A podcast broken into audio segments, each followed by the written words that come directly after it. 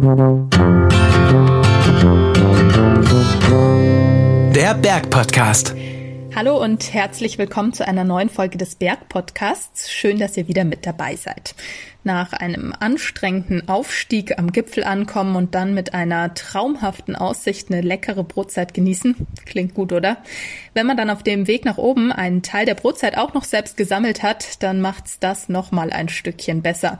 Genauso war es jedenfalls bei mir. Ich war mit Astrid Süßmuth in den Ammergauer Alpen. Astrid ist Kräuterexpertin und wir haben einiges an Wildkräutern und Pflanzen entdeckt. Okay, das Wetter, naja, das wollte nicht so richtig mitspielen, aber die Brotzeit war eine wirklich leckere Entschädigung. Mein Name ist Angela Kress und in dieser Folge nehme ich euch mit auf unsere Kräutertour. Viel Spaß! Hallo Astrid, richtig schön dich zu sehen. Ich freue mich. Wir gehen heute Kräuterwandern. Ja, Kräuterwandern am Hörnle bei Bad Kohlgrub in dem besten Regenwetter, aber das macht eigentlich überhaupt nichts, weil gerade das ist total geeignet, eigentlich um Pflanzen zu finden. Es sind nicht wahnsinnig viele Leute unterwegs und es ist eigentlich eine der schönsten Aktionen bei Regenwetter überhaupt, die man sich vorstellen kann. Okay, also ich habe dabei ein bisschen Brot mit Käse. Ja, Käse ist immer gut. Ich habe auch noch Frischkäse. Das, ähm, naja, das unterstützt die Kräuter besser in ihrem Geschmack, finde ich, und das nicht so schnell runterfällt. Von der Breze. Ich mag lieber eine Breze natürlich. und dann schauen wir mal, was wir alles finden, würde ich sagen. Okay, los geht's. Wandern wir aufs Hörnle.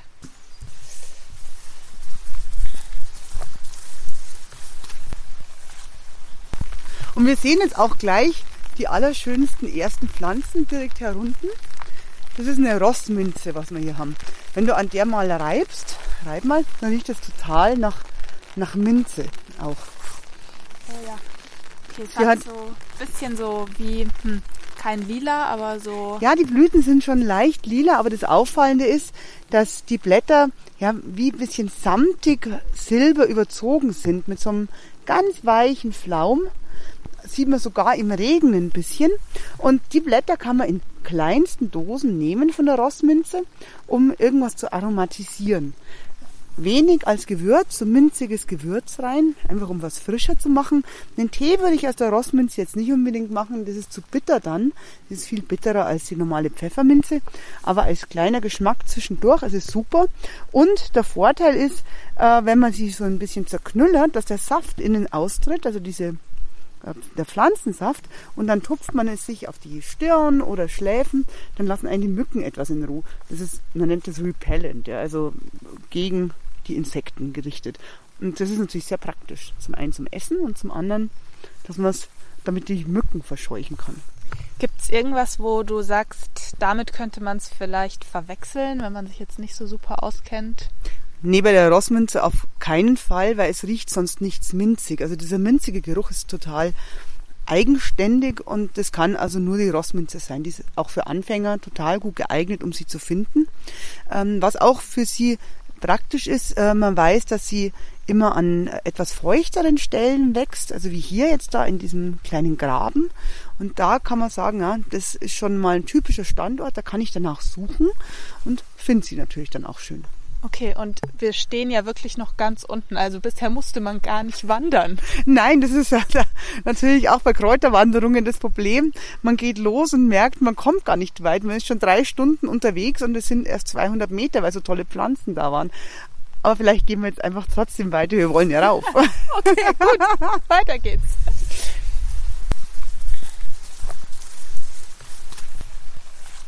Worauf sollte ich denn jetzt achten, wenn ich Kräuterwandern gehe? Wir sind jetzt am Hörnle. Grundsätzlich, wie wähle ich denn auch so einen Ort aus? Wichtig ist, dass man in keinem Naturschutzgebiet ist und in keinem Landschaftsschutzgebiet. Da ist einfach striktes Sammelverbot. Man darf da nichts aus der Natur entnehmen. Ansonsten muss man aufpassen, keine umzäunten, eingefriedeten Gebiete. Aber das ist draußen im Wald, in den Fluren jetzt nicht das Problem. Da schaut man natürlich dann eher noch, ist es eine landwirtschaftliche Fläche, auf der intensiv gedüngt wird vielleicht? Ist hier irgendwas ja, neben Industriegebieten, das haben wir jetzt in den Bergen nicht so arg, einfach, dass es eine saubere Umgebung ist, abseits von hm, Hundegassiwegen zum Beispiel auch.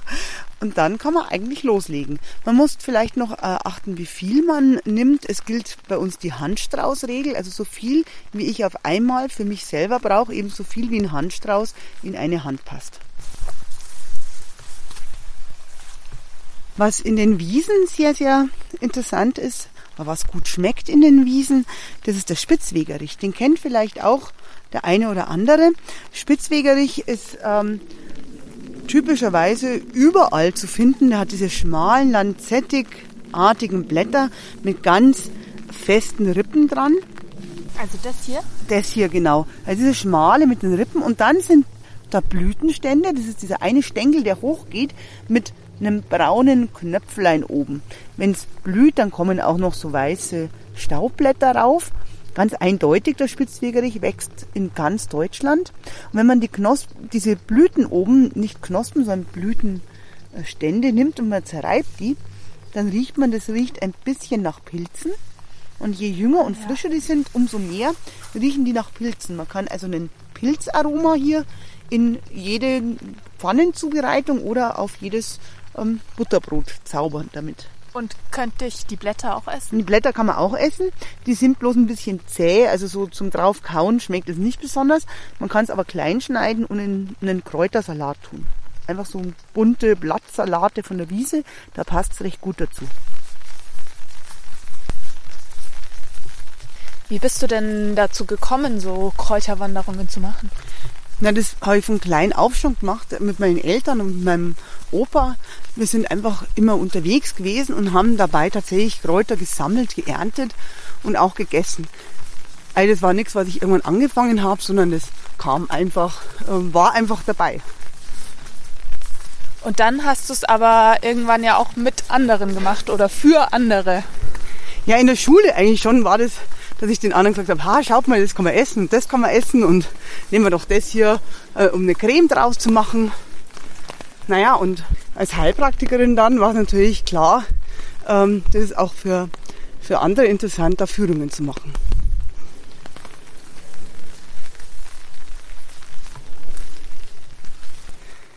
Das hier ist das Mädesüß. Das Mädesüß ist eine Wiesenpflanze, die wächst auch eher im äh, feuchten, nassen, an so Gräben. Und es heißt deshalb Mädesüß, weil man früher den Met damit gesüßt hat. Also ein Süßungsmittel. Die Blüten, das sind so weiße, ganz fluffige Blütenstände. Eher ziemlich kleine Blüten auch, oder? Die einzelnen Blüten sind ganz klein, aber der Blütenstand, der kann schon so 10 cm hoch sein und ganz fluffig im Ausschauen. Und riecht? Nach?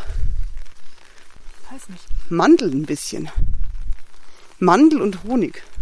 Okay. Und wenn man reinriecht, dann hat man weiße Pünktchen und Sterne auf der Nase. Da muss man natürlich aufpassen. Ähm, es ist tatsächlich ein Süßungsmittel, also dieses Honig-Mandelartige, das kann man auch ausziehen. Zum Beispiel, wenn man es in der Milch aufkocht, das wird dann eine ganz feine, süße Milch. Oder man ähm, gibt es in eine Schlagsahne rein und dort die dann frieren und dann hat man ein Mandel-Honig-Eis draus. Ja. Man kann es aber auch auf andere ähm, auf Speisen, als, auf Süßspeisen draufstreuen, die einzelnen Blüten. Die tut man abrippeln einfach von der ganzen Dolde und hat dann eine ja, mandelsüßartige Würzung. Und muss ich nicht kochen, kann ich einfach so drauf tun? Kann man einfach so drauf tun, muss man nicht kochen. Kann ich es jetzt dann auch einfach so probieren? Dann kannst du es auch direkt so probieren.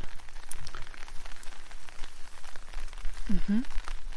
Da, wow. Also es schmeckt eher nach Mandel für mich, als dass es nach Mandel riecht. Also tatsächlich erinnert es mich an Marzipan, aber ja, das ist ja der Mandelgeschmack. Genau, genau. Es ist so ein bisschen äh, in den Knospen ein Blausäure-Derivat drin. Ähm, das zersetzt sich dann, wenn die Pflanze aufblüht. Deswegen ist es ähm, nicht mehr giftig. Und man kann es essen und äh, riecht aber immer noch eben nach Mandel. Dieses Bittermandel, mhm. dieser Bittermandelgeruch. Gibt es da irgendwas, womit ich es verwechseln könnte oder ist das genauso eindeutig?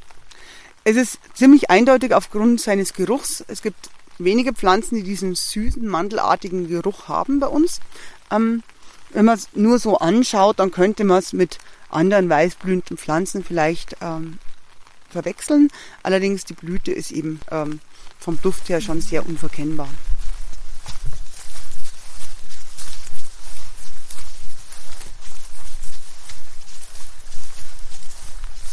Aber ja, wir sind echt immer noch nicht weit gelaufen und haben schon mehrere essbare Pflanzen, Kräuter gesehen.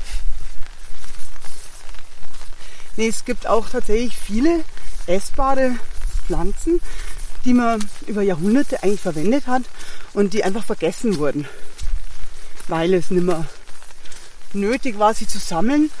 Und gerade in meiner Großelterngeneration haben viele Leute dann gesagt, ah, das ist ein schlechte Zeitessen, ja, das wollen wir gar nicht. Und hast du das Gefühl, jetzt wird es wieder eher so modern oder ist wieder, also wird wieder mehr genutzt? Ich finde, das ist so ein bisschen zurück zur Natur, dass die Leute sich darauf besinnen, ja, was haben wir eigentlich hier? Muss es immer äh, Soja aus Südafrika sein oder Südamerika? Einfach das, was vor der Haustür wächst, das auch zu genießen und irgendwo auch äh, wertzuschätzen und natürlich auch eine Frage der Ressourcen dann auch, ja. das Heimische zu verwenden.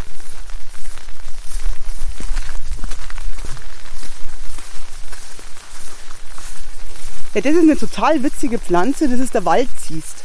Und wenn Ja, du den, diese der hier lila, mit ne? diesen wunderschönen Blüten wächst auch in ganz Deutschland. Und wenn du mal die Blüte anschaust, das sind immer so Gesichtchen. Das sind dunkel-purpurne Blüten.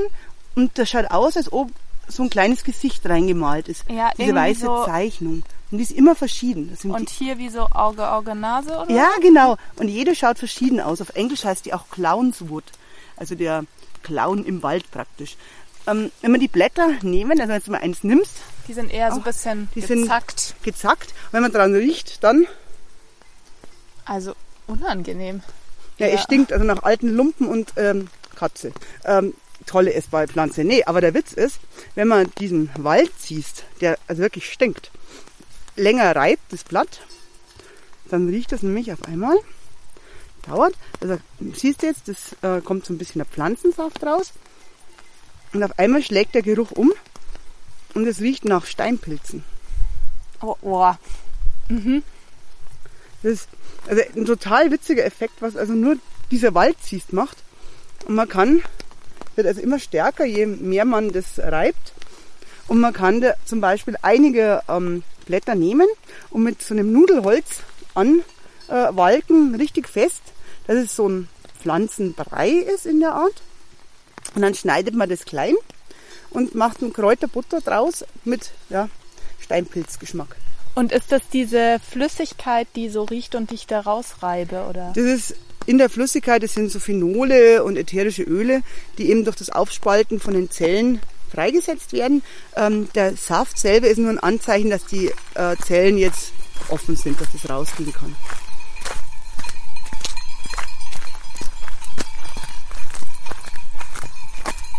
Also was auch tatsächlich wichtig ist äh, zu wissen bei, beim Kräutersammeln, was sind die gängigen Giftpflanzen, die irgendwo sind. Ähm, ein klassischer Merksatz ist das äh, GGG, gelb, glänzend, giftig. Da haben wir hier die ganzen Hahnenfußarten zum Beispiel oder das Greiskraut oder hier der Klappertopf. Die sind alle Giftpflanzen, die wir nicht nehmen und natürlich in den Bergen kommen dazu der weiße Germer, der blaue Eisenhut. Deswegen ist es ganz wichtig, nur zu sammeln, was man genau kennt und sich auch durchaus mit den Giftpflanzen mal zu beschäftigen. Würdest du dann auch sagen, es ist besser, nicht alleine sammeln zu gehen? Am Anfang ja, bis man das so ein bisschen kennt, die Flora, außer man sagt, ja, ich möchte jetzt Gänseblümchen sammeln, die ich sicher kenne. Äh, Oder die Rossminze habe ich mir jetzt so genau angeschaut, die hat wirklich das Minzaroma. Ich kann die nicht verwechseln und da gehen wir einfach dann hier und probiert's aus, ob das wirklich so riecht. Und wenn das eben dann diese ganz klassischen, klaren Bestimmungsmerkmale erfüllt, dann ist es die richtige Pflanze. Oder sonst halt vielleicht einfach mitnehmen und nochmal jemandem zeigen. Das kann man auch machen. Ist natürlich schwer, wenn man es unterwegs auf die Brotzeit tun will, so wie wir heute. Das ist richtig, aber zum Glück habe ich dich ja dabei.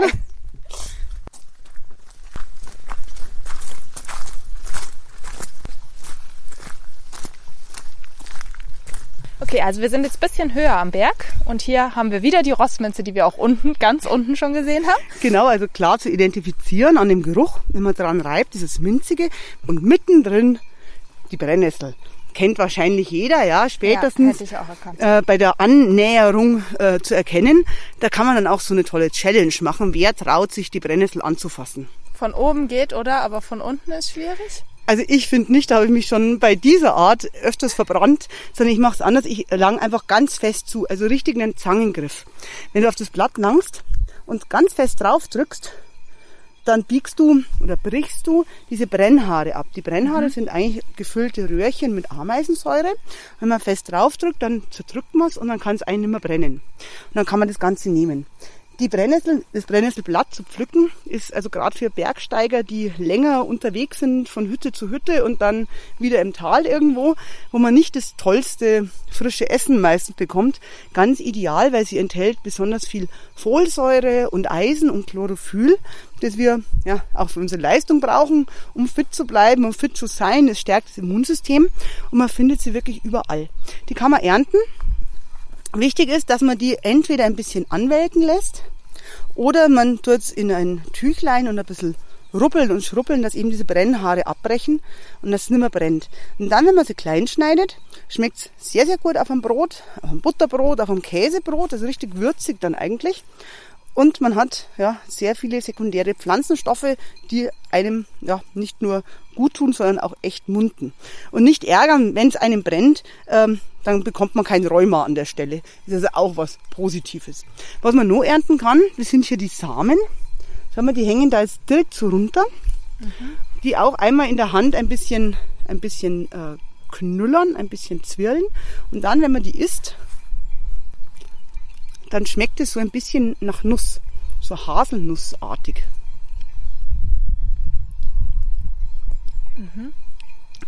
Auch das Knackige dran, also ich finde es ganz, ganz gut auf einem Käsebrot, auf einem, äh, in einem Frischkäse drin oder wenn man mehr davon hat, auf Spätzle zum Beispiel drauf, einfach für eine gute Geschmacksnote unterwegs und zum Mitnehmen. Okay, das heißt, davon können wir jetzt ein bisschen was mitnehmen Da für nehmen unser wir was. Käsebrot. Da nehmen wir was für unser Käsebrot mit. Dann freue ich mich schon drauf.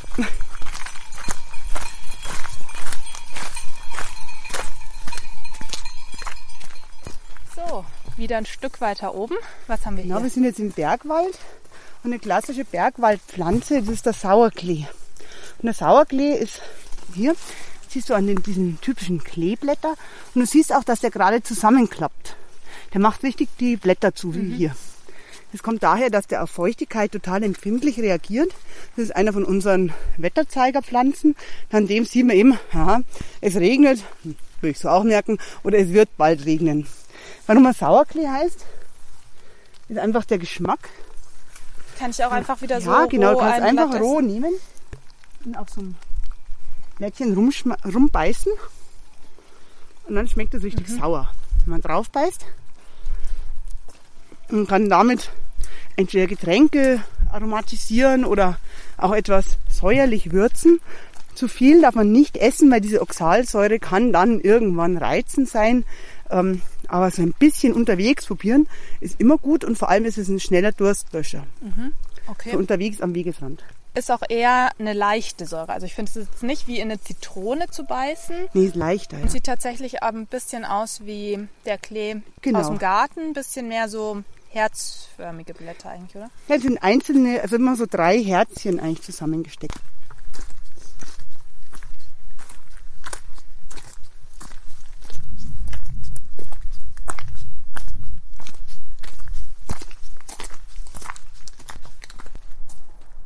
Mhm.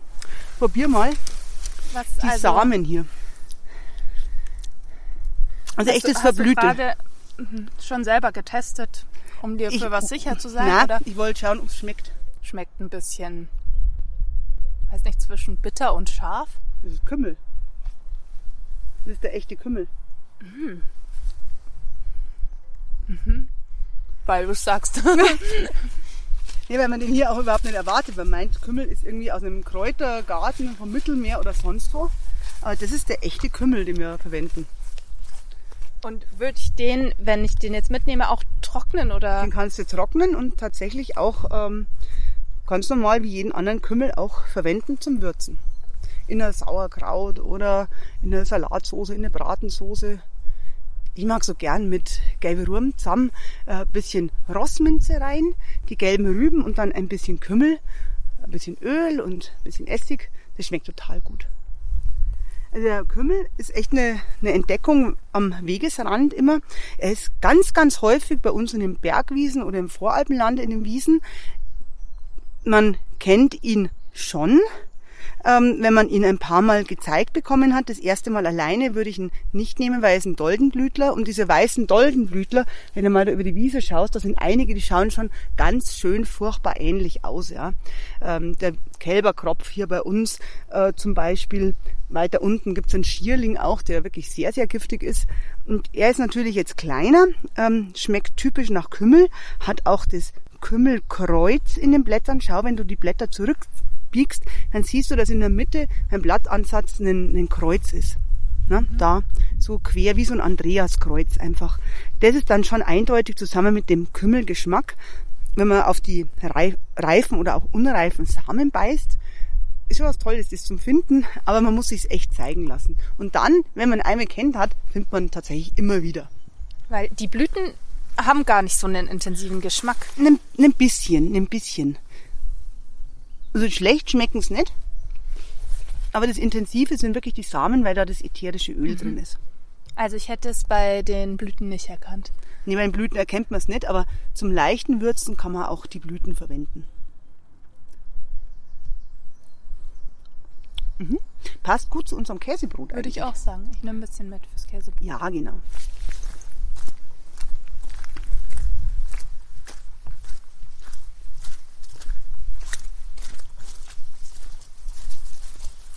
Wie ist es denn, wenn es jetzt aufhört zu regnen? Was macht es vielleicht mit der Pflanzen- und Kräuterwelt noch? Ändert sich da dann noch mal was?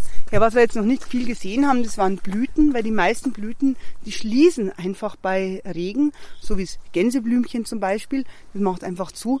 Und manche findet man dann auch überhaupt gar nicht. Dann könnte man schauen, wenn es jetzt echt aufhört, ob ja, vielleicht noch ein paar Gänseblümchen kommen, die also immer sehr, sehr schön in einem Salat zum Beispiel ausschauen. Dann schauen wir mal, was uns noch bis zum Gipfel so über den Weg läuft. Die Pflanzen laufen uns über den Weg. oh, wir haben einen Baum. Genau, einen Baum. Auch Bäume sind essbar. Zum Beispiel die Fichte hier. Und gerade in den Bergen hat es im Sommer jetzt auch noch diese ganz weichen, hellen Austriebe. Die Fichtenwipfel nennt man die. Und die schmecken also leicht zitronig, harzig. Ist auch ein ganz eigener Geschmack. Man kann da so Mozzarella-Kugelchen drin kugeln für den Geschmack, ein bisschen Salz dazu. Ähm, man kann es auch über äh, Spätzle streuen oder in Spätzle einarbeiten. Ähm, man kann einen Tee draus machen und einen Sirup. Das schmeckt sehr, sehr gut auch bei Erkältungen. Ist so ein bisschen gut fürs Immunsystem, dass man leichter abhusten kann. Also sehr angenehm auch. Ist ja jetzt noch eine sehr junge Fichte, muss man dazu sagen. Also die geht uns hier so bis zum Knie. Ja, eine ganz kleine Fichte.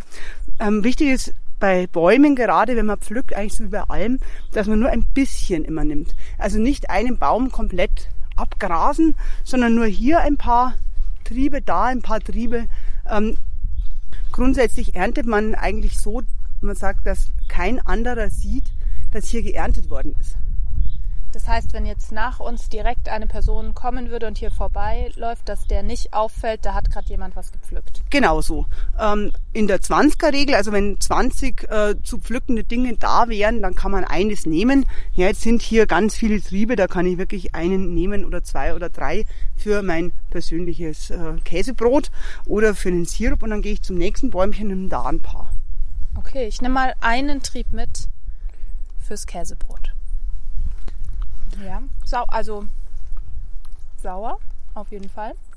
Bisschen auch bitter, oder? Mhm, das Harzige ist auch ein bisschen drin.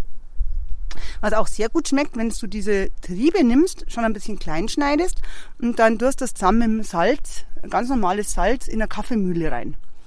Dann malt man es miteinander, dann gibt es einen Fichten-Kräutersalz. Das tut man nach dem Malen in den Ofen, im Backofen und so bei 50 Grad äh, etwa zwei Stunden trocknen lassen. Und dann wird es eine ganz harte Platte. Die tun wir nochmal in Kaffeemühle klein mahlen. Und dann ist es ein sehr, sehr gutes Kräutersalz, das man sich selber gemacht hat. Und das gibt dann eine ganz tolle Note eigentlich für äh, Semmelknödel oder wenn man Schwammerl mit Knödel macht, da drüber. Oder auf unser Käsebrot. Lecker. Ja, nehmen wir ein kleines bisschen mit und gehen weiter. Ich glaube, so weit ist es gar nicht mehr. Nee, und ich glaube, es hat jetzt auch ziemlich zum Regnen aufgehört. Schauen wir, jetzt können wir schauen, ob wir auch drüben rüber sehen können zum Pürschling. Mal eine schöne Aussicht, wenn die Wolken weg sind. Okay, schauen wir mal.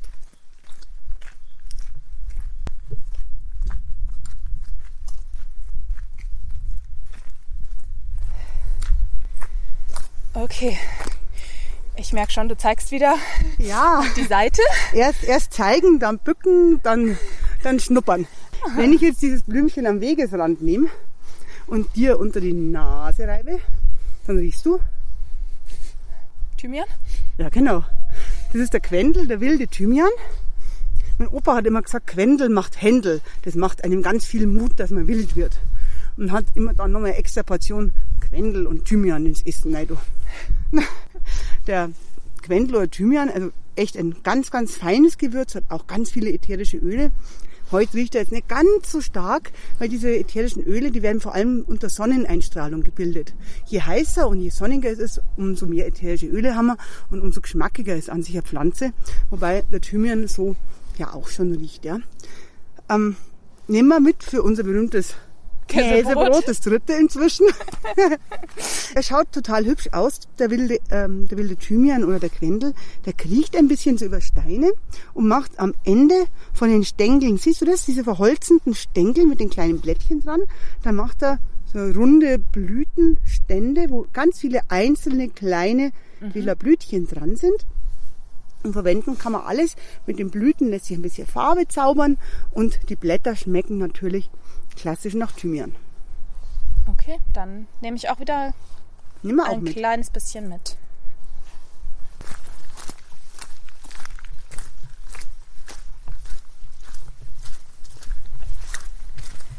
So, okay, an der Hütte. Hier, ich habe äh, Brot mit bisher nur Käse. Was tun wir drauf?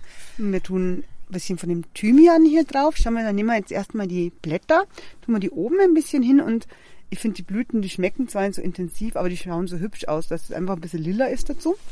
Dann machen wir doch eine farbige Abstufung mit ein paar kleinen Fichtennadeln, diesen frischen, siehst du, das helle Grün, schaut also auch ganz schön okay, aus. Tun wir ein bisschen so drunter noch. So ein bisschen drunter. streuen. Und jetzt würde ich einfach von unserem Kümmel noch ein bisschen oben drüber streuen. Schau, so drüber. Jetzt. Wow. Und okay. jetzt musst du reinbeißen. Okay, ich probiere es. Also wirklich, es schmeckt gut. Ja. Mm, Ich habe jetzt auf meinem hier Brennnessel ein bisschen klein gezupft und, und die Brennnesselsamen, also das Nussige, das schmeckt auch gut. Mit Käse macht das so ein gutes Aroma, finde ich. Und ähm, es ist wirklich schön, weil es war jetzt keine besonders lange Wanderung. Und alles, was ich jetzt auf meinem Brot hier drauf habe, haben wir ja wirklich auch direkt am Weg gefunden. ziemlich am Weg. Also ich schaue immer, dass es möglichst so ist, dass ich nicht in Wiesen reingehen muss. Jetzt ganz am Wegrand, wir haben ja auch immer einen- Schritt zur Seite noch gemacht, dass es einfach nicht Hundestellen oder sowas sind. Ja, äh, Ein Schritt zur Seite, gerne an, an so richtige Abböschungen, weil es einfach da sauber ist. Man kann es ja draußen auch beim Gleichverzehr nicht waschen vorher, dass man nur das ordentliche nimmt und man tut es ja nicht ernten, also dass man alles abschneidet, sondern man sammelt es. Man sucht sich die schönen Sachen aus, eben von den passenden Stellen, die auch umweltverträglich sind zum Pflücken. Okay. Und jetzt, nach der Stärkung dann, Noch ein Kaffee. noch ein Kaffee und dann wieder runter. Genau.